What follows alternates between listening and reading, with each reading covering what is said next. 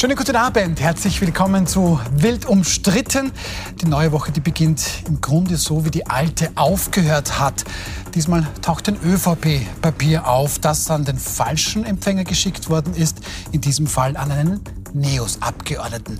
Dann trübt sich die Wirtschaftslage tatsächlich immer mehr ein und weiter Aufregung gibt es rund um Bundeskanzler Karl Nehammer Stichwort Video. Das besprechen wir mit unseren Gästen. Ich begrüße sehr herzlich Josef Fozzi, Politikjournalist. Für die Publikationen Trend, Zeit und Datum schreiben Sie, sind aber auch PR-Berater für den EU-Parlamentarier der ÖVP, Ottmar Karas. Schön, dass Sie da sind. Dann freue ich mich über Veronika Born-Mehner, Gründerin, Vorsitzende der Gemeinwohlstiftung Kommun. Dort unterstützt man Menschen in Not und fördert Aktivitäten im Klima- und Umweltschutz. Schön, dass Sie da sind. Danke für die Einladung. Und Christian Harisch, Sie werden auch als König von Kids bezeichnet. Sie sind Hotelier, Immobilienunternehmer, Anwalt und viel am Handy, wie ich schon mitbekommen habe. Schön, dass Sie da sind, Herr Harisch. Guten Abend. Unser erstes Thema jetzt ist schon wieder etwas passiert. Mit diesen Worten beginnt NEOS-Chefin Beate Meindl-Reisinger heute Nachmittag eine eilig einberufene Pressekonferenz. Der Inhalt? Ein ÖVP-Mitarbeiter hat irrtümlich ein brisantes ÖVP-Papier an NEOS-Abgeordneten Helmut Brandstetter geschickt. Im Papier der mögliche Antrag auf einen Untersuchungsausschuss gegen DSPÖ, gegen die FPÖ und besonders brisant ebenso gegen den eigenen Koalitionspartner, gegen die Grünen.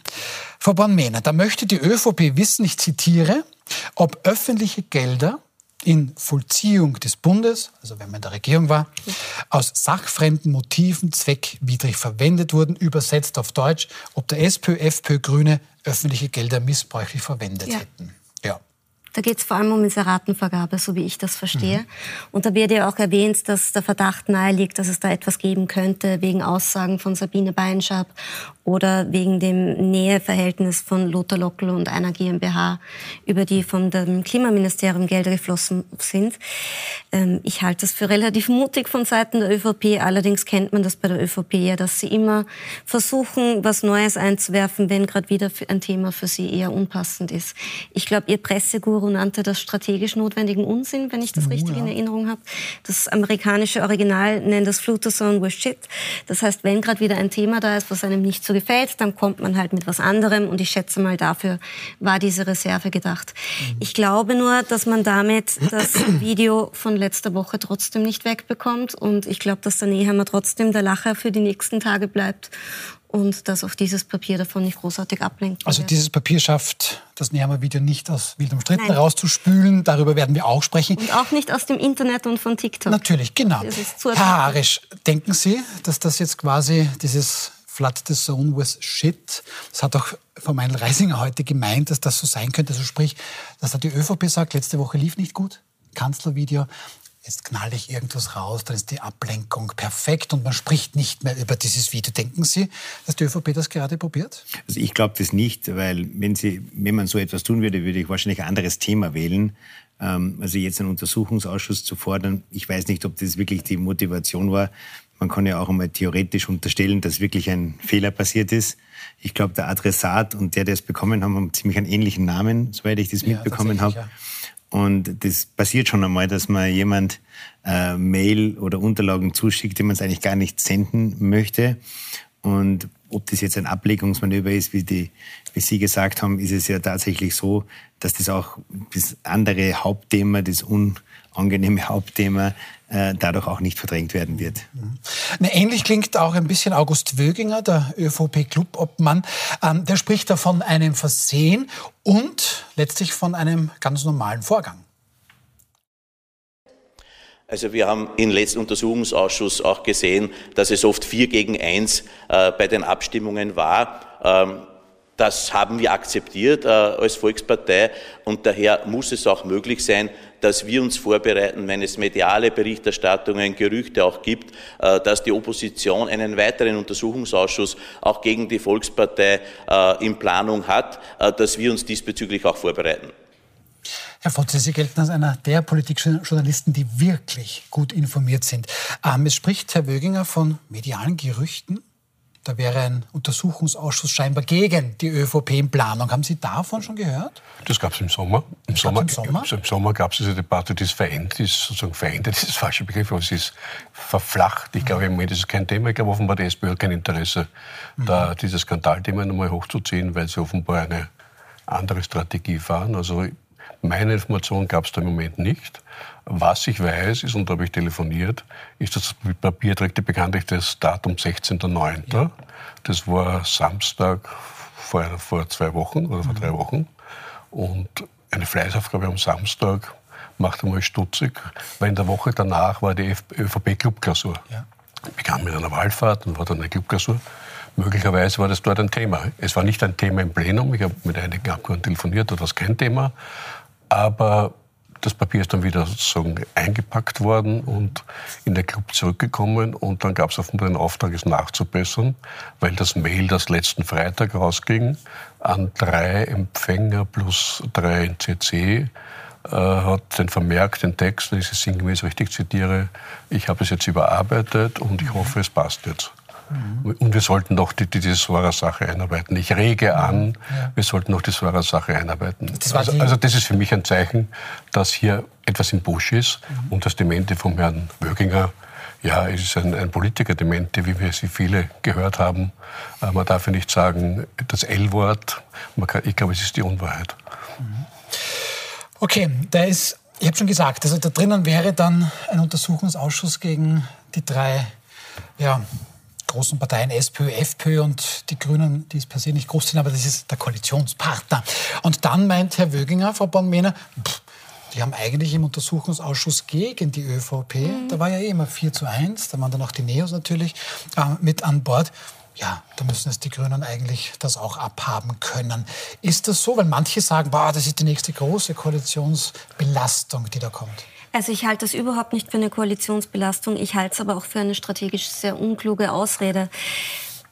Jetzt als außenstehende Person, die nicht politisch aktiv ist, würde ich mir ja erwarten, dass eine Regierungspartei daran arbeitet, die Interessen der breiten Bevölkerung zu vertreten und sich um die Sorgen und Ängste der Menschen zu kümmern. Das heißt, im aktuellen Fall würde ich mir von einer Regierungspartei wünschen, dass sie sich Gedanken über die Inflation macht, dass sie sich Gedanken darüber macht, wie sich die Konjunktur angeblich nächstes Jahr entwickeln soll, dass sie vielleicht darüber nachdenken, wo gibt es im Bereich der Justiz Nachbesserungsbedarf. Da gibt es ja, wie wir wissen, auch einige Stellen, die nicht besetzt werden.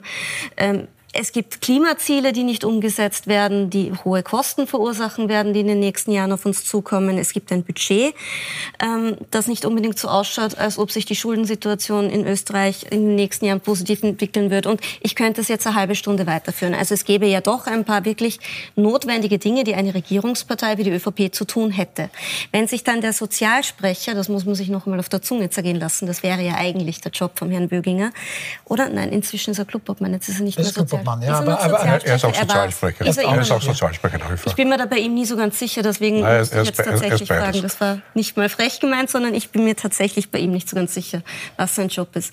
Aber das heißt, eigentlich gäbe es ja sehr viel Sinnvolles zu tun. Und sich dann hinzustellen und zu sagen, na ja, das ist die Arbeit, die wir unseren MitarbeiterInnen zumuten. Das ist das, was wir so in den Ministerien machen, nämlich uns überlegen, wie wir die anderen Parteien gerade wieder als nächstes mit Dreck spritzen können, auch wenn sie angeblich nicht anpatzen bei der ÖVP.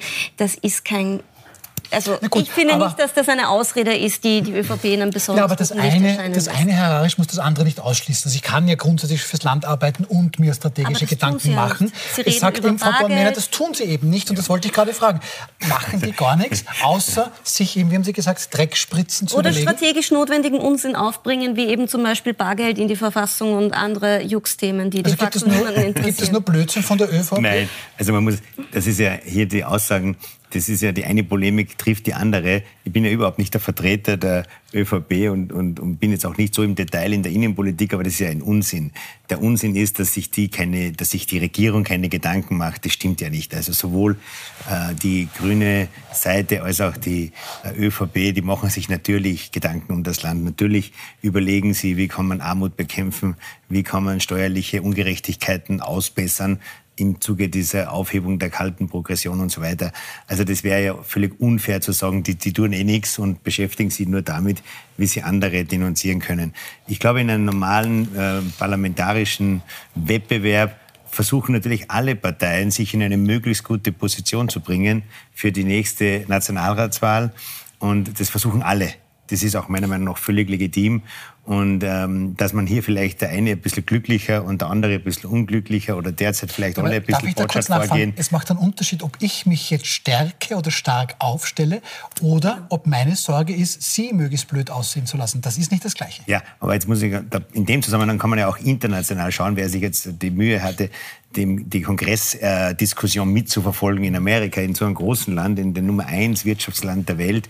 Also wenn man sich da die Diskussionen anschaut zu dem Shutdown, der jetzt ja. gedroht hat, also das ist einfach so. Da kann man auch sagen, das ist eine Verrohung in der politischen Diskussion, aber die findet statt. Es wird, wo es nur geht, denunziert, es wird angezeigt, Strafanzeigen werden eingebracht, es wird für Richtiges und für Falsches Behauptungen werden aufgestellt. Das werden wir heute auch noch besprechen. Ich bin absolut nicht der Verteidiger des Bundeskanzlers, aber da wird behauptet, er sagt, die Leute sollen Burger essen, das sei gesund. Das hat er natürlich nicht gesagt, auch wenn der Vergleich er hat unglücklich gesagt, ist. ist ungesund, aber sie sollen die Burger trotzdem essen. Ja, das ist ja, man kann natürlich immer eines tun, äh, auch in der Betrachtung. Man kann immer schauen, hat er jetzt irgendwas Falsches gesagt, ist da irgendeine falsche Wendung, hat er irgendwie argumentiert. Ich glaube, dass jede Partei versucht, einerseits sich selbst ins richtige Licht zu rücken, ihre Leistungen so gut wie möglich zu verkaufen und andererseits auch alles unternimmt, um die anderen in einem schlechten Licht darstellen zu lassen. Und ich ja, glaube nicht, dass das irgendwo anders ist, als nicht nur in Österreich. Da gebe ich Ihnen schon recht. Ich finde es noch heuchlerisch, das nicht zuzugeben. Also, also wenn man erwischt wird, so wie in dem Fall erwischt, also oder, oder durch einen falschen Knopfdruck sich erwischen lässt oder, mhm. oder ein, ein, ein, Papier in den, in, an den falschen Adressaten zu schicken und zu sagen, nein, das haben wir nie geplant und das war, war nie beabsichtigt. Das, das, das, das Heuchlerische, glaube ich, ist, ist, ist äh, abzulehnen. Und, und, und, man kann dazu stehen und man sagt, okay, äh, wir sind der Meinung, also was ist der Hintergrund? Der Hintergrund ist, dass die ÖVP sich eigentlich in den letzten zwei Jahren ungerecht behandelt fühlt. Sie hat das Gefühl, sie sind die Einzigen, die für diese äh, Verzahnungen, wenn man so diplomatisch sagt, zwischen Medien, zwischen Medien und Politik oder, oder auch die, die, die, die, die krummen Geschäfte, die es hier gibt, verantwortlich gemacht wird. Sie sagen, es war immer so. Sie sagen, es war auch schon bei Feimann so, es war auch schon bei Kern so und das gehört auf die Agenda. Das ist ein legitimes. Das ist ja wahrscheinlich so. Das ist ein legitimes. Ich glaube, es ist nicht genauso war und ich glaube, es ist, dass es in dieser Radikalität äh, in den letzten zwei, drei Jahren anders war. Aber das kann man untersuchen. Und, und deswegen und deswegen tragen Sie sich schon lange mit dem Gedanken, das öffentlich zu machen. Das haben Sie versucht im Urausschuss.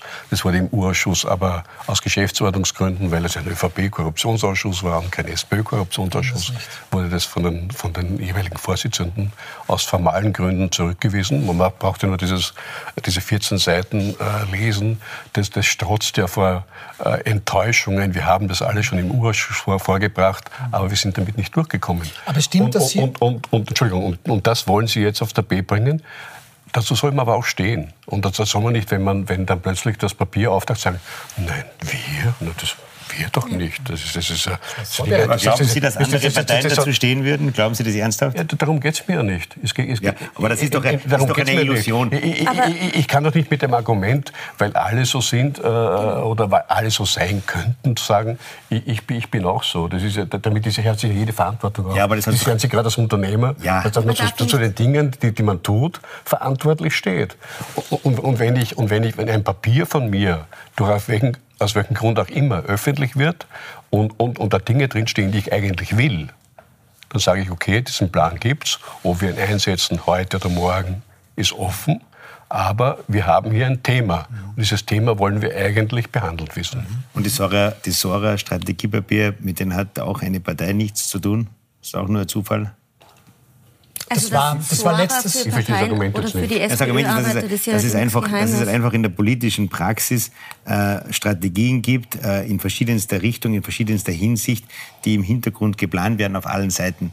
Besonders natürlich, unglücklich das ist, wenn das halt normal. Das leugnet ja auch niemand. Genauso wie wir wissen alle, dass Sora bitte schon seit langer Zeit und Günter Ogris schon seit langer Zeit für die SPÖ gearbeitet hat. Immer wieder. Das ist ja jetzt kein Novum. Also wir reden da ja nicht über Geheimnisse oder so. Ja, es wurde schon, es wurde schon so dargestellt, dass das praktisch jetzt überhaupt gar nicht richtig abgestimmt war. Das war so ein Papier, das wurde auf eigene Initiative ja, genau, errichtet. Das war ein Pitchversuch. Und die anderen wussten gar nichts davon. Das ist ja praktisch außerhalb naja, ihres wenn der Einflusses Ogres die letzten Jahre immer wieder für die SPÖ gearbeitet hat und wir sich gedacht haben, da ist ein neuer, dem lege ich auch gleich was vor. Das ist durchaus nachvollziehbar. Aber das ist doch ein wesentlicher Kulturunterschied. Ich meine, es stimmt schon, dass sich die europäische Politik und auch die österreichische immer mehr amerikanisiert. Aber das ist ja nichts Gutes. Und jetzt zu sagen, schlecht. naja, Donald Trump macht das auch so und in den USA ist das auch so. Deswegen machen wir es ja auch so. Das ist ja fatal bitte für unser Land. Also ich hoffe doch, dass wir auch in Zukunft in der österreichischen Innenpolitik ein anderes Niveau gesagt, leben, als das, es in den USA Das ist ganz richtig. Nur dieses Dirty Campaigning, und das geht es ja im Endeffekt, das ist nicht ein einzigartiger Vorgang, der hier auch. von einer Partei passiert, sondern das passiert in ganz Europa. Aber da das ist ein ganz schlechter, das ist ein ganz schlechter Stil. Ja. Das wäre schön, wenn es das nicht gäbe, aber es geht da, glaube ich, kein Tag vorbei, wo nicht irgendjemand wegen einer Vorgangsweise angezeigt wird, wo man ihn verdächtigt. Und ich glaube schon, dass man die Politiker in unterstellen kann, und das bin ich davon auch überzeugt, dass sie im Wesentlichen für das Land positiv Aber das arbeiten wollen. stimmt ja nicht, dass alle Parteien anzeigen und dass von allen Parteien die Vertreter und Vertreterinnen gleichmäßig angezeigt werden. Warum wird von den Neos niemand wegen Korruption verdächtigt? Warum gibt es das bei den Grünen nicht? Also so ist das nicht, dass alle Parteien komplett gleich agieren würden. Und das zu sagen in einer Fernsehsendung finde ich auch schwierig, weil Aussagen wie die sorgen dafür, dass Leute, die vom Fernseher sitzen und sich das anschauen, wirklich nur angewidert abwenden können, weil sie sich denken, Wobei, also, sind eh alle gleich. Ich, ich teile Ihr Urteil, dass also viele die, Menschen... Also, die einen sind die Guten und die anderen sind die Bösen. Das, das stimmt einfach nicht. Aber und es, ist natürlich so, Regierungsparteien, die über 30 Jahre in der Regierung sind... Beide, bitte. Ich sage, ja. Regierungsparteien, die über 30 oder 40 Jahre in der Regierung sind, sind halt etwas anfälliger als wie Parteien, die noch nie in der Regierung waren. Das oh, ist ja ganz klar. Sind, ja. Und ich möchte es ja auch die niemand unterstellen. Aber wir wissen ja, dass wenn Parteien dann in die Regierung kommen, dass sich möglicherweise Verwerfungen ergeben, die man vorher gar nicht für möglich gehalten hat. Da gibt es ja auch Beispiele in verschiedensten Ländern. Und ich will nur jetzt nicht, natürlich ist es kein Vorgang, den man begrüßen sollte, aber man sollte auch die Kirche im Dorf lassen. Und man, ich, ich wehre mich nur dagegen, dass man auf eine Seite draufschlägt und sagt, die sind die einzig Bösen und die anderen sind die das Guten. Das sagt niemand. Aber Herr Votte, bringen auch wir beide uns wieder ein, ein bisschen ein in die Diskussion. Ähm, schauen wir mal ganz konkret, was hier anders ist und wenn jetzt August Wöginger sagt, dass da vier gegen eins war, dann war das ein Untersuchungsausschuss, der die ÖVP zum Inhalt hatte, von der Opposition eingebracht wurde. Hier wäre es aber seitenverkehrt, dass die ÖVP diesen Untersuchungsausschuss womöglich beantragt, um dann auch gegen den eigenen Koalitionspartner ähm, zu schauen. Frau Bornmin hat schon gesagt, ja, Lothar Lockel wurde da irgendwo genannt, auch die Ausgaben für den Klimarat, das war ein großes Projekt von Frau Umweltministerin Leonore Gewessler. Ähm, was heißt das für die Koalition? Reicht es den Grünen dann jetzt irgendwann mal? Gibt es da jetzt womöglich Neuwahlen? Machen wir einen Schritt zurück. Ja. Warum, warum gab es den Ibiza-Ausschuss? Warum gab es den ÖVP-Korruptionsausschuss? Den Ibiza-Ausschuss gab es, weil es das Ibiza-Video gab. Ja. Weil da wirklich Dinge äh, vor aller Öffentlichkeit äh, zum, zu, zu, gesagt wurden, die für, für ein Normalpublikum unerhört waren. Mhm. Und man hat gesagt, okay, da, da, ist offenbar irgendwas da, was man sich anschauen muss. Und in der Folge gab es sozusagen, äh, Ibiza hat sich dann immer mehr verlagert, weil bei der FPÖ es war mehr, mehr Großmalerei, äh, äh, als, als wie tatsächlich bereits gesetzte. Möglicherweise hätten sie später irgendwelche Handlungen gesetzt, die, die kriminell geworden wären. Aber wir haben Großmalerei haben wir jetzt draufgekommen im Zuge der sogenannten Zufallsfunde durch die Jets, ja. dass in der VP mehr, mehr am Spiel war. Es gab also wirklich sehr viele konkrete Dinge zu untersuchen waren im, Fall, wenn man sagt, okay, und jetzt komme ich mit der, mit der großen Schrotflinte und mache jetzt von 2007 bis 2023. Weil das war der Wunsch der ÖVP, also 16 Jahre anzusehen? 16 Jahre, bitte 16. beginnen mit der Ära Gusenbauer. Ich weiß nicht, ob es noch wer erinnert, dass Alfred Gusenbauer hier mal Kanzler war. Ich würde das wissen. Für zwei, für zwei Jahre. Beginnen damit. Überraschend. Überraschend. Über das kann man alles reden. Aber es hat natürlich den Ogu, hier will das Empire zurückschlagen. Es geht nicht darum, ähm, also ich habe den Verdacht, dass hier Wahlkampfmunition gesammelt worden wäre. Natürlich auch, auch vom Timing her. Der Plan war offenbar den U-Ausschuss, zumindest wenn, wenn, das Papier stimmt, und es gibt keinen Grund daran zu zweifeln, den im Oktober oder November einzusetzen. Dann beginnt er im Frühjahr, äh, dann läuft er halt irgendwann in, in, ins Frühjahr hinein, äh, in, in die heiße Wahlkampfphase. Warum hat es die ÖVP überlegt? Die ÖVP hat das deshalb überlegt, weil in der ÖVP meines Wissens es die große Angst gibt, dass seitens der, Just der Justiz in den nächsten Wochen und Monaten, eher in Richtung Wahljahr 2024, ein Staccato an Justizerhebungen gegen die VP kommt. Beginnen mit dem Verfahren gegen... 18. Oktober, Sebastian Kurz, ja. Beginnen mit 18. Mhm. Oktober, danach aber, aber die offene Frage, ob August Wöginger angeklagt wird, mhm. äh, die offene Frage, ob Sebastian Kurz wegen Inseratenkorruption und auch andere angeklagt werden und, und es, die sogenannten Justizinsider in der VP haben gesagt, Freunde, zieht euch warm an, da kommt was. Mhm. Und, und, und das warm anziehen wurde heute geoutet. Mhm. Aber jetzt, ich habe Sie ja nach den Grünen gefragt. Ja, gerne. Ähm, was machen die da in diesem Spiel? Weil die werden als Koalitionspartner genauso angegriffen wie die Oppositionsparteien. Und dass ich als ÖVP gegen SP und FPÖ mich natürlich in Stellung bringe, ist das eine. Gegen einen eigenen Koalitionspartner aber auch. Na, na, das Papier hat 14 Seiten. Mhm. Sechs Seiten sind über die SPÖ, mhm. Zwei Seiten oder eineinhalb Seiten relativ harmlos über die FPÖ, zwei mhm. Seiten über die Grünen mit Vorwürfen. Äh, ich glaube, bei den Grünen hat man sich gefragt, äh, nach dem, was ich gehört habe, äh, wie reagieren wir? Reagieren wir scharf? Mhm. Dann gehen wir irgendwann in die Frage, wenn wir scharf reagieren, warum bleiben wir in der Koalition? Das Argument, ich gehe aus einer Koalition, weil ich einen Untersuchungsausschuss über mein Verhalten zu erwarten habe, oder, oder, ja, da, ist, ja. glaube ich, kein sehr gutes, damit in Wahlen zu gehen. Also ich, ich glaube, dass da eine relativ kühle Kalkulation, eine politische Kalkulation war, äh, die Reaktion so zu dosieren, dass man sich nicht selber einen, einen Haxel stellt. Also man könnte sich aus grüner Sicht vorstellen, dass man da schon Albträume bekommt aus manchen Situationen. Natürlich. Gut. Also das Vertrauen ist sicher nicht gewachsen dadurch, weil, aber es war auch vorher das Misstrauen schon in einem Maße da, dass es aber nur, mäßig steigerbar. Schaut jetzt schon fast so aus, als ob der Antrag an sich ein, ein Vergehen wäre. Also grundsätzlich steht es jeder ja, parlamentarischen Partei frei, Anträge ja. zu stellen. Man muss es zugeben. Und muss es zugeben. Ja, das sind die, nicht, nicht, nicht man, kann, man kann Überlegungen anstellen, so etwas zu tun, und man kann es tun. Beides ist zulässig. Absolut. Darum meine ich nochmals, bei, der, bei dem Umfang der Probleme, die Sie vorher angesprochen haben, ist diese Geschichte ähm, so unbedeutend und so unwesentlich. Absolut, das stimme ich auch. Gott, aber deswegen sollten Sie sich ja, aber, nicht aber warum, warum investiert die ÖVP so viel Kraft hinein? Ganz ja, genau. So viel Kraft. Ich weiß nicht, ob sie so eine Kraft bedarf, äh, Dinge aufzuzeigen, die ohnehin... Ich, gebe Ihnen gern das Papier zum Lesen. Ja, also ich, ich habe selten einen parlamentarischen Antrag gesehen in den letzten vier, fünf Jahren, der mit derart vielen Fußnoten, Informationen, Beweisanträgen bereits ausgestattet war. Vielleicht ist auch was dahinter, ich weiß es nicht. sehr viel Energie kann schon sein. Ich kann mich sehr viel Energie hineingeflossen. Ich kann mich noch erinnern, dass der Gusenbauer mal hier Bundeskanzler war. Ich kann mich auch erinnern, dass Herr Feimann, ich, kann, ich weiß es nicht mehr genau, ja. und da ging es ja um Eisenbahn und Inserate für die Eisenbahn und ob das dann irgendwie einer Wahl fördert. Das, das Thema gibt es ja immer und es gibt immer Regierungen. Gerade gestern habe ich im deutschen Fernsehen einen Film über die deutsche Bundesregierung von, der, von einem grünen äh, Wirtschaftsminister gesehen, wo es um die Förderung Wärmepumpen und Heizungsgesetz geht.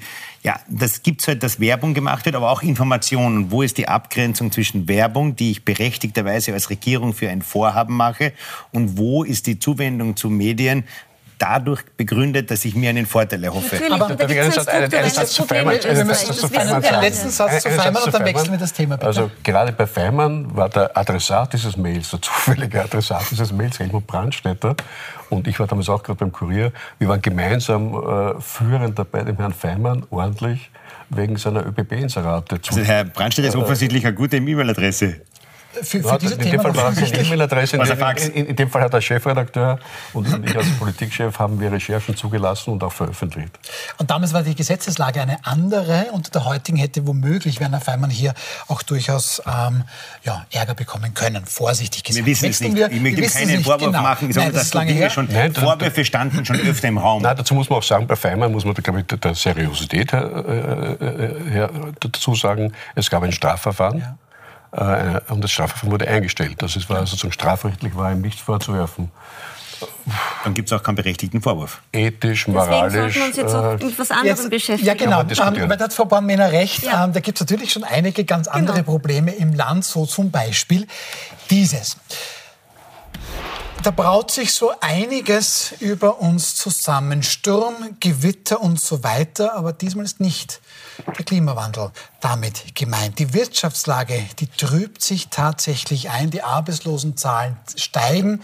das haben wir auch heute bestätigt bekommen, die Inflation, das spüren wir, ist weiter hoch und die Lohnverhandlungen, die haben eben erst begonnen. Die Metaller, das wissen Sie, fordern 11,6 Prozent mehr Lohn und Gehalt. Die Arbeitgeber warnen vor überzogenen Ansprüchen. Der Vorsitzende des Fiskalrats, das ist Christoph Bartelt, der kann beide Seiten nur allzu gut verstehen, wie er meint. Und Christoph Bartelt sagt dazu, sie werden hier keine ideale Lösung finden. Christian Harisch, wenn es keine ideale Lösung gibt, dann werden beide Seiten logischerweise, also auch die Arbeitgeber, nachgeben müssen. Sie sind auch Unternehmer. Ähm, sie denken auch unternehmerisch, was die Mehrheit im Land nicht tut. Das muss man auch dazu sagen. Wie weit kann man da denn gehen? Was können die Arbeitgeber hier noch bieten? Weil die meinen, das ist alles überzogen, was hier zum Beispiel Gewerkschaften fordern. Ich glaube, das ist ein ganz heikles Problem. Und wir waren ja jetzt schon bei zwei Bundeskanzlern, also bei dem Herrn äh, Gusenbauer und, Freimann. Jetzt könnte man noch für die älteren Zuschauer den Sinowatz noch zitieren. Also es ist alles sehr kompliziert, hat er damals gemeint. Und so ist es in der Tat, weil auf der einen Seite ist es natürlich extrem wichtig, dass die Arbeitnehmerinnen und Arbeitnehmer ausreichend Lohn bekommen. Und wenn man sich die Preisentwicklungen beispielsweise jetzt aktuell wieder an der Tankstelle oder auch im Lebensmittelbereich oder in verschiedensten Bereichen ansieht, ist es wahnsinnig schwierig für die Menschen, da mitzukommen und mhm. sich das Leben leisten zu können. Das ist einfach so. Und die Preissteigerungen sind vorhanden, da braucht man gar nicht diskutieren. Wir haben es ja in Österreich leider Gottes geschafft, dass wir äh, die höchste Inflation, mit die höchste Inflation in Europa haben. Wenn ich mir jetzt denke, wir diskutieren bei 6,1 Prozent oder 6,2 Prozent, in Spanien sind es 1,8 Prozent und im Europadurchschnitt sind es, unter, sind es um die 4 Prozent. Also wir haben beim Gas, heute beim Standard noch zu lesen, 221 Prozent Preissteigerung. Der Durchschnitt ist 60 Prozent. Also wir haben mit Abstand die teuersten Gaspreise in Österreich, obwohl wir noch als einziges Land in Europa über 60 Prozent des Gas aus Russland beziehen. Warum ist das so teuer? Versteht kein Mensch. Viele wissen das auch gar nicht, dass wir aller, allermeisten von allen 27 EU-Staaten für Gas bezahlen. Und ein Dienstnehmer in Österreich muss halt die hohen Gaspreise über die Betriebskosten, über Direktzahlungen ausgleichen, die Benzinkosten etc. etc. Das trifft ihn. Also Sie sind auf Gewerkschaftsseite. Also das bin ich, da bin ich 100 Prozent ja. der festen Überzeugung. Das brauchen wir, dass die Kaufkraft erhalten wird. Das ist wichtig. Mhm. Jetzt komme ich zur anderen Seite, mhm. zur Unternehmensseite. Mhm. Also wir haben die Erfahrung gemacht und ich habe mit sehr vielen Kolleginnen und Kollegen gesprochen, dass die Preiserhöhungen, die durchgeführt wurden in den Unternehmen 2023 teilweise überzogen waren. Nicht überzogen im Sinne der Inflation, weil wenn Sie 10 Prozent Inflation haben, sagen Sie gut, jetzt, und die Kosten steigen steigen, passe ich auch meine Preise an. Und mit jedem, mit dem ich bisher gesprochen habe, hat mir gesagt, für 2024 werden keine Erhöhungen mehr stattfinden. Teilweise wird auch über Reduktionen nachgedacht, weil einfach die Wirtschaft zurückgeht. Wir erwarten in Tirol in der Bauwirtschaft bis zu 40 Prozent Rückgang. Man sieht das überall im Wohnungsbau, in den Projektentwicklungen. Es ist ein signifikanter Rückgang, der massiv 24 zu spüren wird. Man sieht es in Deutschland. Äh, hier wird am Anfang hat man gesagt 0,3 Prozent Wirtschaftswachstum. Jetzt prognostiziert man eine Rezession mit 0,6 Prozent Rückgang der Wirtschaftskraft. Also ein ganz schwieriges, eine ganz schwierige ja, Gemengenlage. In, in das hinein kommen jetzt die, die hohen Lohnforderungen. In das hinein kommen die hohen Lohnforderungen, wobei wir natürlich davon ausgehen müssen und werden, dass die Inflation 2025 kein Thema mehr sein wird, weil sie unter zwei Prozent ist. 2024 wird ein Übergangsjahr sein mit drei Prozent Inflation. Wir sind aber jetzt unter dem Einfluss der jetzt aktuellen Inflation. Daher ist es ja so schwierig, das Argument und die richtige Balance zu finden, einerseits den Mitarbeiterinnen und Mitarbeitern einen Ausgleich für den Kaufkraftverlust zu geben und andererseits die Unternehmen nicht umzubringen. Das sind einfach Gut, aber Schwierigkeiten. Schauen wir mal zu Frau Baumel. Sie sagt, was heißt zu hoch? Und genau. tatsächlich, es hat einige gegeben, die auch auf Arbeitgeberseite gesagt haben, das sie hätten sich sogar mehr erwartet von absolut. den Gewerkschaften. Also da hätte man noch 13, vielleicht sogar mehr Prozent ja. verlangen können. 11,6 sind jetzt ja. bei den Metallern geworden. Ähm, ich glaube, die Seite der Arbeitnehmerinnen und Arbeitnehmer verstehen wir. Sind wir letztens letztlich selber auch alle. Verstehen Sie aber auch die Seite der Unternehmen, die sagt, du Achtung, das alles, was auch ja. Herr Harisch gesagt hat, das kann nicht nur in eine Richtung gehen. Natürlich verstehe ich die, aber man darf sich halt auch nicht ins eigene Fleisch schneiden und man darf nicht kurzsichtig agieren.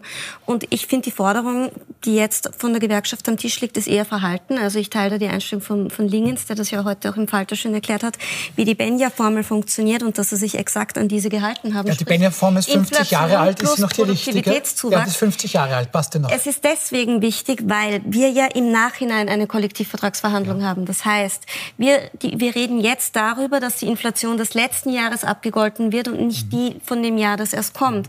Das heißt, die, die Arbeitnehmerinnen haben ja in Wirklichkeit schon zwölf Monate Kaufkraftverlust durchgemacht und sie werden jetzt zukünftig dafür entschädigt, dass sie das letztes Jahr hatten. Das heißt, die sind den Arbeitgebern ja eh schon entgegengekommen, dadurch, dass die Erhöhung erst im Nachhinein erfolgt. Das ist wie wenn ich zum Beispiel meiner Bank einen Kredit gebe, in den ich ihnen quasi mein Gehalt zahle und sie zahlt es mir wieder zurück.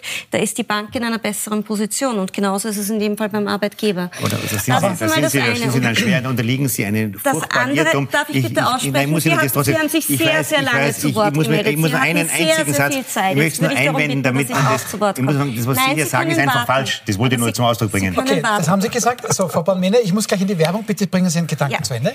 Die Unternehmen werden ein Problem bekommen, wenn die Kaufkraft massiv zurückgeht. Und jetzt wissen wir, dass die Regierung wenig gemacht hat im Bereich der Inflation, dass die Regierung vor allem darauf gesetzt hat, die Kaufkraft mhm. zu erhalten.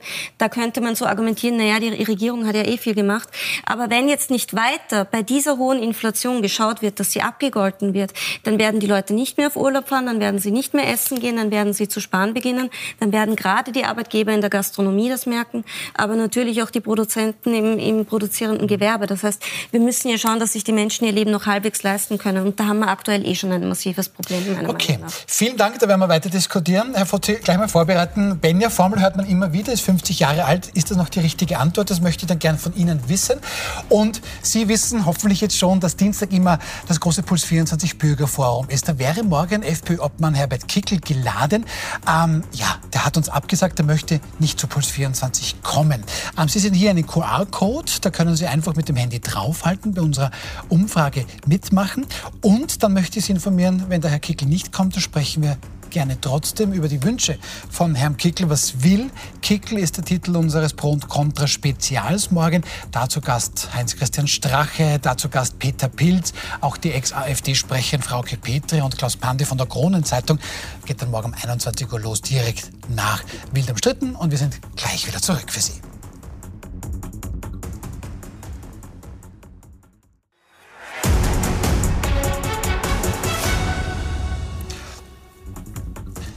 Willkommen zurück. Das war gefühlt die kürzeste Werbepause, die wir je hier hatten, wild umstritten, weil da wurde weiter diskutiert. Wir sind gerade mittendrin in der Wirtschaftssituation und haben jetzt auch ein bisschen gesprochen über die Metallerlohnverhandlungen oder Lohnforderungen von 11,6 Prozent, wo Veronika Born-Mehner meint, so hoch ist das jetzt eigentlich gar nicht. Mhm. Und der Herr Harisch gemeint hat, in einer Diskussion darf es auch was Falsches geben. Was haben Sie da jetzt gemeint? Warum? Nein, es ist einfach falsch, weil was ist falsch? Ja, die, also dieser Vergleich mit der Benja-Formel, wobei das ja ein bisschen einen historischen Bezug hat, du kannst in einer Entwicklung, wo du sagst, ich hole etwas nach, die Betriebe müssen das ja 2024 bezahlen. Und es wäre fantastisch, wenn das wirtschaftliche Umfeld so wäre, dass man das einfach bezahlen kann. Ich würde mir nichts mehr wünschen, weil mehr Gehalt, mehr Lohn führt zu höherer Kaufkraft. Ja klar. Aber wenn die Wirtschaft zurückgeht, wenn wir in eine Rezession kommen, ich auf der einen Seite sage, ich habe weniger Umsatz, ich kann die Preise nicht mehr durchsetzen, aber meine Kosten erhöhen sich. Ich habe diesen konkreten Fall gerade in der Metallarbeiterbranche. Die Arbeitnehmerinnen machen das ja auch. Ein ganz ein einfaches Unternehmen hat 150 Millionen Umsatz, 54 Millionen Personalaufwand äh, und hat diesen um 10 Prozent gesteigert. Logischerweise durch die Lohnerhöhung 6 Millionen mehr. Jetzt hat es dazu geführt, dass der Gewinn, der so bei 10, 15 Millionen liegt, sich reduziert hat. Auch logisch, weil sich die Kosten erhöht haben und die Produktion eben nicht so steigt in einer rezessiven Phase der Wirtschaft. Wenn jetzt eine neuerliche Erhöhung kommen würde, kann dieser Betrieb das einfach nicht mehr leisten, weil er kann in einer Phase der Rezession nicht mehr Geld verdienen, sondern er muss schauen, ob er überhaupt die Umsätze, die er schon erzielt hat, 2023 und 2022 wieder erzielt. Also wird er mit so hohen Kosten ja. konfrontiert auf der einen Seite, niederen Erträgen auf der anderen Seite und das führt zu einer wirtschaftlichen Desaster. Und das kann ja niemand ernsthaft Wie gesagt, wollen. Wir haben das schon verstanden, aber wenn ich jetzt eine Familie ernähren muss und ich hatte im gesamten letzten Jahr über eine dermaßen Inflationssteigerung, ohne dass mir das durch den Arbeitgeber abgegolten wurde, weil die Inflationsanpassung erst im Jahr, da, also erst ein Jahr später erfolgt und dann kommt schon wieder eine Inflationssteigerung, weil nur weil die Inflation jetzt weniger stark ist, bedeutet es ja nicht, dass sie sinkt, sondern das kommt ja obendrauf auf das, was bereits in den letzten zwölf Monaten passiert ist, dann muss ich meine Kinder ja auch auch ernähren. Ja, aber was Sie und denken, aber Fehler, den Sie machen, der Fehler ist ja nur der, Sie denken, man braucht Sie unterbrechen mehr. mich gerade schon wieder. Ich tue mir wahnsinnig leid, dass ich Sie unterbreche. Ich will Sie nur, ich will nur zeigen, damit, wo Ihr Irrtum liegt. Sie, bitte hören Sie, wollen damit die auf. Kuh, die Milch hören Sie bitte einfach schlachten. damit auf. Und ich sage Ihnen einfach, dass alles, das der falsche was Sie Ansatz sagen, ist. Alles, was Sie sagen, trifft für die Beschäftigten und für Menschen, die ihre Kinder ernähren müssen, auch zu. Und da ist es dann halt vielleicht nicht das Unternehmen, das weniger Gewinn macht, sondern die Kinder, die sich nicht mehr ernähren können. Darf ich auf Pause drücken? Also, wir sind mitten am Tisch der Metalllohnverhandlungen. Nein, aber Herr Fotzi, helfen Sie uns bitte. Ähm, wie ordnen hoffe, Sie das ein? Ich habe es ein bisschen verstanden, dass die Frau Born-Mehner sagt, nicht böse, aber ihr wisst nicht, wie es mir geht. Als Arbeitnehmerin, als Arbeitnehmer, wo ich diese hohe Inflation zu schultern habe. Und der Herr Harisch meint, ja, aber du weißt doch nicht, was es heißt, Unternehmen zu führen. Wie kann ich das auflösen? Geht das überhaupt? Äh, ja, dafür braucht es einen, einen Grundkonsens im Staat, den eigentlich die Regierung oder auch, sagen wir so, es braucht ein Klima in der Politik, wo man das Gefühl hat, äh, es schauen alle wieder ein bisschen zusammen. Mhm. Und da braucht es auch eine Regierung und einen Bundeskanzler, der nicht spaltet mhm. äh, und sich lustig macht über, ja. über, über, über, Arme und, und, und, und Teilzeitmitarbeiter äh, und sagt, na, eigentlich kannst du mir hakeln. Äh, ich glaube, es liegt schon am gesamtpolitischen Klima, ist ein Teil davon. Sozialpartnerschaft ist ein Bereich für sich. Und man muss auch, glaube ich, äh, sich anschauen, welchen Anteil hatte die Politik an, an der Inflation. Die, Poli die Politik rühmt sich ja so, die Kaufkraft ja. gestärkt zu haben. Ich, ich, ich, bin kein Wirtschaftsweiser, also ich, ich, ich geriere mich hier nicht als, als Wirtschaftsexperte, ich, ich kenne mich ein bisschen mit Politik aus. Und äh, die Politik hat, glaube ich, zu wenig getan, um die Inflation direkt zu dämpfen. Also ich glaube, wir sind das einzige Land, das gar nicht wo, wo nicht in Preise eingegriffen ja. wurde, nur Kaufkraft wo, wo, wo, nur Kaufkraft gestärkt ja. wurde. Und, und, und, die, und, und die Regierung hat, hat, hat, zweimal den, sozusagen den Weisel bekommen. Einmal von der Bevölkerung, die ja nicht glaubt, dass sie was für die, für die, für die äh, Preisdämpfung getan hat. Und sie wird den Weisel auch bekommen von der, von, der, von der Wirtschaft, die sagt, ihr unterstützt uns nicht dabei, dass wir unsere Exporte und, und unsere Wettbewerbsfähigkeit halten können. Also in Wirklichkeit hätte es eine Nehammer-Formel Formel gebraucht, wenn ich das so platt sagen darf, mhm. äh, statt, statt der Benja-Formel, die, die, glaube ich, wirklich schon ein bisschen in die Jahre gekommen ist. Äh, aus, aus vielerlei Gründen. Ich sehe, es ist was anderes, es ist auch anders. Aber, aber, ja. aber, aber, aber ich glaube, dass es da eine eine gesamtgesellschaftliche Anstrengung gebraucht hätte, die Dinge zusammenzuschauen. Darf ich, ich, ich will Sie gerne unterbrechen. Und, und, und, ja, gerne. Weil, weil, weil warum? Ähm, nehmen wir es zusammen. Ja? Wie kommen die Arbeitnehmerinnen und Arbeitnehmer dazu, hier die Zeche zu zahlen? Wie kommen die Unternehmen dazu, das zu tun? Und weil Sie nämlich gesagt haben, dieser Teilzeitsager, dieser McDonalds-Sager, wir haben das natürlich ja auch letzte Woche schon besprochen. In diesem Video Während wir über Teilzeit und McDonalds gesprochen hat, hat äh, Bundeskanzler Karl Nehammer aber auch die Gewerkschaften die Sozialpartnerschaft scharf kritisiert. Hören Sie mal. Über all das darf ich mich mit dir eigentlich gar nicht unterhalten. Warum? Weil dann kommt nämlich die Gewerkschaft her und die Wirtschaftskammer her und sagt, hey, Putzli, Sozialpartnerschaft. Sozialpartnerschaft. 98 Prozent. 98 Prozent der Arbeitnehmer sind im Kollektiv verhandelt über die Sozialpartnerschaft. Und jetzt muss ich mit denen, ich, ich versuche das im Hintergrund, wir haben letztes Jahr versucht, dass die Lohnabschlüsse weniger hoch ausfallen. Aber nicht damit die Arbeitnehmer weniger Geld haben, sondern wir haben folgendes Angebot gemacht der Gesellschaft. Wir machen die steuerfreie Prämie 3000 Euro. Sie ist steuerfrei für den Arbeitnehmer, sie ist sozialabgabenfrei für den Arbeitnehmer und sie ist für den Unternehmer Arbeitgeberbeitragsbefreit. So, Herr Harisch, ist denn das so? Ähm, ich habe das verstanden, ich möchte da was tun als Bundeskanzler. Nehammer Formel, hat der Herr Fotze gesagt.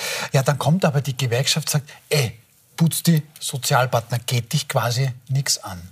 Ja, ich glaube, das ist ja auch, also wir sind uns da in einem einzigen Punkt einig, dass das Video und diese Diskussion unglücklich war.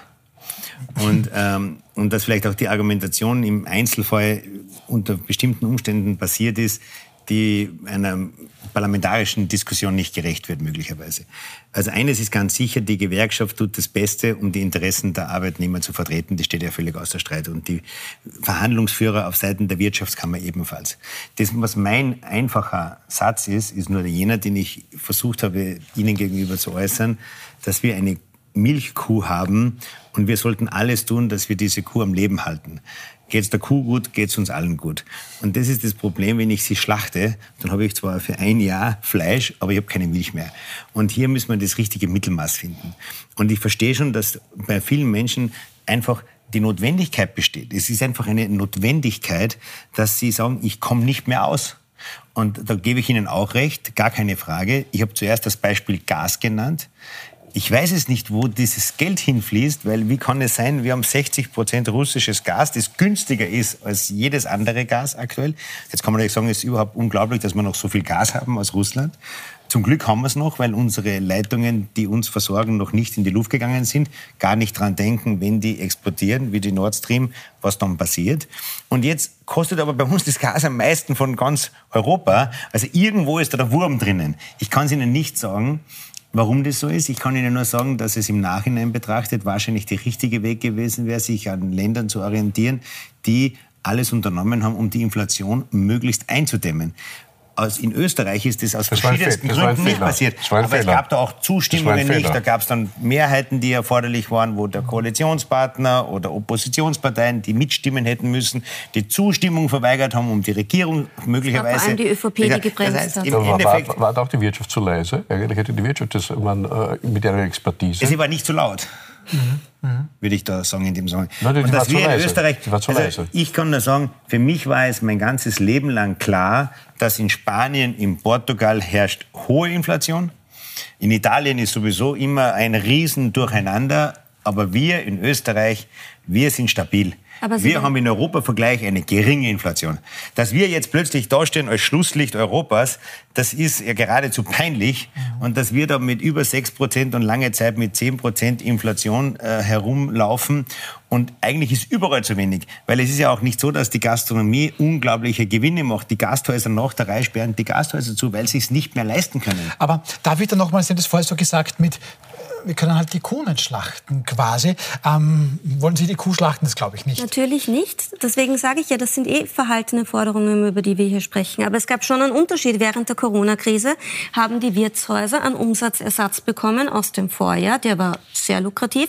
Ihnen wurden die Energiekosten bezahlt und ersetzt, die sie gar nicht gebraucht haben, weil das Wirtshaus war zu. Ihnen wurden Personalkosten ersetzt, obwohl ihr Personal in Kurzarbeit war. Und ganz, ganz viele in diesen Branchen haben in diesem Jahr Gewinne gemacht oder Umsätze gemacht, also eigentlich nur Gewinne gemacht, die sie im Jahr davor gar nicht hatten. Das heißt, für die war die gerade jetzt mal so die ganze Lockdown-Geschichte und die Corona-Krise eigentlich was relativ Lukratives, währenddem die Beschäftigten wirklich ein Problem hatten, weil sie in der Kurzarbeit waren zu einem hohen Anteil und dadurch natürlich einen geringeren Anteil, im Idealfall 80 Prozent von ihrem Gehalt erhalten haben, weil sie ihr Arbeitszeitvolumen reduziert haben, vor allem Frauen, die sich um die Kinder gekümmert haben, weil die Betreuungssituation war nicht ideal, sage ich jetzt mal höflich, oder es wurde überhaupt der Arbeitsplatz verloren, weil einfach viele und auch da wieder vor allem Frauen in die Arbeitslosigkeit gerutscht sind.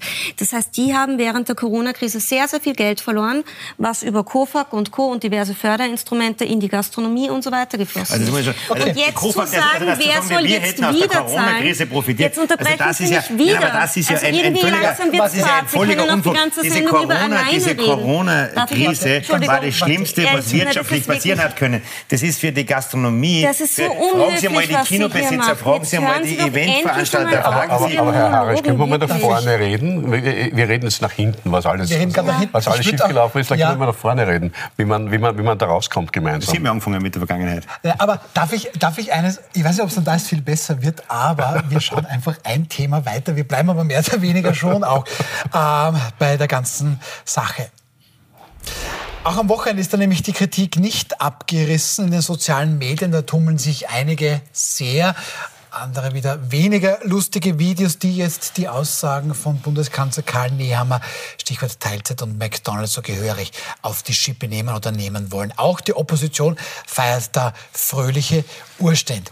Herr Harisch, es kommt ÖVP-Arbeitsminister Martin Kocher, der gibt sich dabei betont gelassen. Schauen wir mal, was Martin Kocher hier sagt. Ich glaube, man muss die Videos, die es immer wieder von Veranstaltungen gibt, auch im Kontext sehen. Es macht einen Unterschied, ob man eine Rede im Parlament hält oder im kleinen Kreis was sagt. Jetzt kann man über die Wortwahl immer diskutieren, aber man muss auch die Inhalte sehen. Herr Harisch, ist es äh, das, beziehungsweise gibt es einen Kontext, in dem man sich als Bundeskanzler in dieser Form äußern darf? Ja, das glaube ich ist das Problem. Ähm, bitte um Entschuldigung, wenn ich unhöflich zu Ihnen war. Das kann ich mir als Gastwirt vielleicht unter Anführungszeichen auch nicht wenn Sie sich jetzt ein bisschen kürzer halten würden. Ja, das kann ich Ihnen nicht versprechen, aber ja, ich kann Ihnen versprechen, schon. dass ich mich äh, versuche, so höflich als möglich zu sein.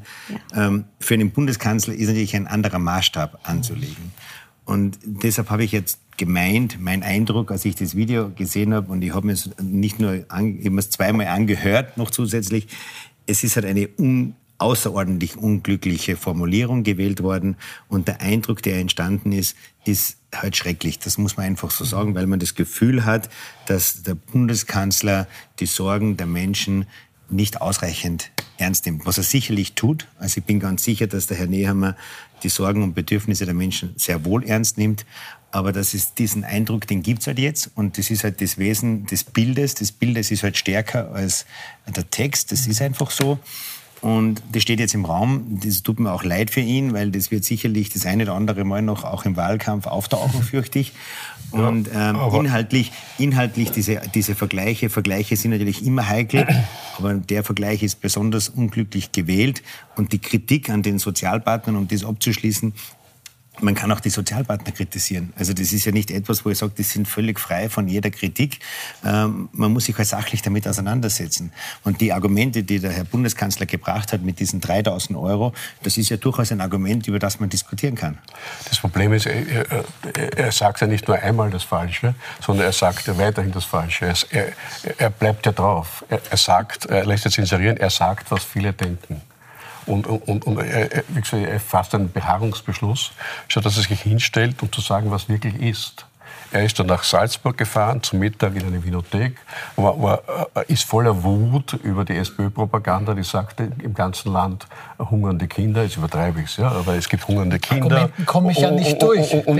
Und, und komme nicht ja. durch und, und, und, und, lässt dort Frust ab. Ja? Das ist ja alles menschlich verständlich. Ja? Das kann man ja sagen, okay, ich, ich war dort, habe meinen Frust abgelassen, wir waren da unter uns.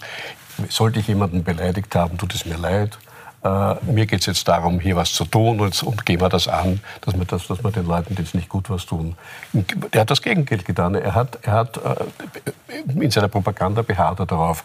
Das lässt für mich den Schluss zu, er glaubt eigentlich das, was er dort gesagt hat. Und das finde ich eigentlich erschütternd. Und, und Frau Born-Mehner, ähm, ich weiß jetzt hier sogar schon die Antwort und ich bitte Sie jetzt nicht das Studio zu zerlegen, aber wenn ich Sie das jetzt frage, ähm, er sagt, was viele denken. Das ist die mhm. Antwort ich glaube, des Bundeskanzlers. Nein, denken Sie, ähm, dass viele so denken, wie der Kanzler da gesprochen hat? Ich glaube, dass es natürlich ein Klientel in Österreich gibt, das so denkt. Ich glaube auch, dass der Kanzler da dazugehört. Also wenn ich jetzt auf das ansprechen darf, was Martin Kocher gesagt hat.